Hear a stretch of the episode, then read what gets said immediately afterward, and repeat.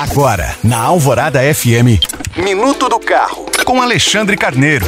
Oferecimento: quem quer Hyundai, quer Autoville, em Belo Horizonte Contagem.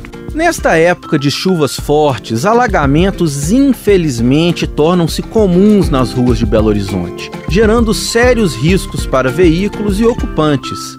Mas e quem dirige um carro elétrico?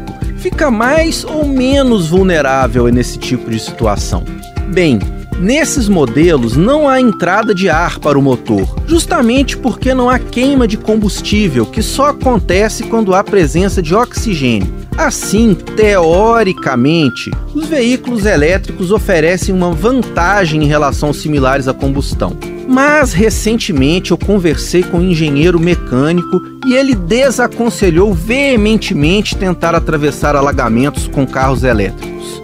Isso porque a bateria, com as respectivas conexões e módulos, fica em posição muito baixa, bem no assoalho do veículo. E embora esses componentes sejam isolados, o projeto não prevê a submersão em água, que pode causar sérios danos. Assim, a regra é a mesma para todos os tipos de automóveis: simplesmente evitar locais alagados. Se o motorista for surpreendido, só deve tentar a travessia se o nível da água estiver atingindo no máximo a metade da roda dos demais veículos. Lembrando que você pode baixar esse e outros podcasts pelo site alvoradafm.com.br. Eu sou Alexandre Carneiro para a Rádio Alvorada.